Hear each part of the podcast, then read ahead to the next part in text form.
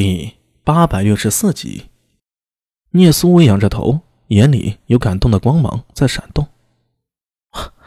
好人，苏大为自嘲的摇了摇头，居然被自己妹子莫名的发了张好人卡。就算自己真的是好人，在这个时代和环境下，只怕也会被许多人嘲笑是妇人之仁吧。在开疆拓土、视军功为荣耀的唐军中。需要的可不是好人，而是铁血的统帅。就像几百年前大汉的冠军侯霍去病一样，你说霍去病是好人吗？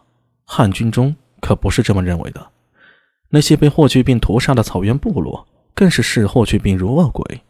反观李广，据说对下面士族，据说推一一制，好到要与士族同吃同睡。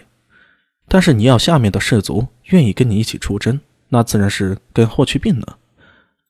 很简单，跟着坏人霍去病是去立功的，去胜利的；跟着李广是去送命的。那么接下来自己必须胜利，必须带着这支唐军完成任务，并且走出草原。如果任务失败，自己将会被钉在唐军的耻辱柱上，被人嘲笑妇人之仁，这辈子都翻不了身。阿米，远处。刚刚带着斥候巡查一圈的阿史那道真甩下马鞭，大步走来，人还没到，就冲着苏大为劈头盖脸的骂道：“我刚才听说了，你是疯了不成？怎么了？你还给那些胡人留下羊和马，你这是资敌。他们昨天已经臣服了，向我们唐军投降，我们不必赶去察觉。那只是你认为。”阿史那道真对苏大为第一次如此认真。他眼中闪过凶狠之色。胡人为为而不怀德，你对他们好，他们不会感激你，只会觉得你软弱可欺。况且留下那些养马，部落实力也会大大削弱。许多人为了生存会投奔其他部落，这个小部落转瞬会被族人带外来部落吞并的。这话说的令苏大为一滞，他确实不了解胡人的习性，没有考虑到之后的变化。阿史那道真说的唯一的很有道理。苏大伟想了想，面对气势汹汹的阿史那道真说道：“道真，你也是胡人？你？”阿史那道真做梦也没想到苏大伟会说出这一句。他先是一震，接着脸色涨红，狠狠跺脚：“老子是大唐人，是大唐人！按一般情况下，主将坚持，作为下层将领就不会再坚持了。”但是他阿史那道真，不光是个叛逆的番将，更是与苏大为有过过命交情的袍泽。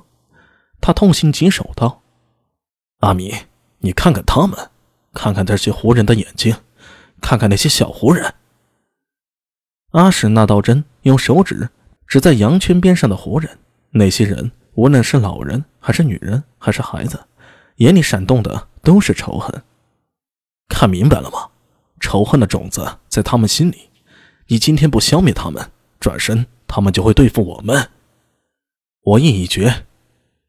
阿米，两人脸红脖子粗的对峙，这让周围的唐军都看傻眼了，远处的胡人更是蠢蠢欲动。吵什么吵？远处娄世德快步跑上来，看到苏大为，再看看阿什那道真，低声道。没得让外人看了笑话呀！安文生在一旁一直默默的看着这一切，不发一言。他的身份不同，是站在旁观者的角度看这些。按道理啊，他心中也是支持阿史那道真的看法。出于对于胡人习性的了解，还是杀了干净，不留后患的好。但他同时也是苏大伟的生死之交，在这种情况下，不好公然与苏大伟唱反调。这会大大削弱苏大为在这唐军中的话语权的，只怕是今后苏大为的命令啊，便会在这五百人中大打折扣。吵闹的声音突然停了下来，苏大为面色平静，阿史那道真还在惊动中，脸色潮红。娄师德眉头微皱，安文师和聂苏站在最外圈，面色如常。在这个时候，不知娄师德有没有感觉，安文生却看出一丝微妙来了。这次小冲突。不光是对俘虏和战利品的分配，也不光是苏大为和自己嫡系阿史那道真的意见相左，更是陷怒之争。按胡人的办法一路杀光平推过去，这是霸道；按苏大为的办法，可能偏向中原王道的思路吧。不把部落里的胡人逼死，留给人家一条生路，到底是哪种方法更好？其实历史已经给出条案了。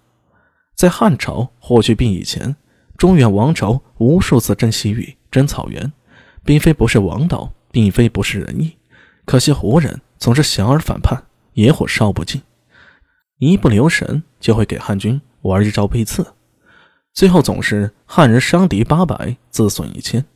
直到出了这个霍去病，完全以胡人的打法来对付胡人，铁骑所向，铁血征服，不以攻城略地为神，而以杀伤敌人、消灭敌人有生力量和战争潜力为最高主导。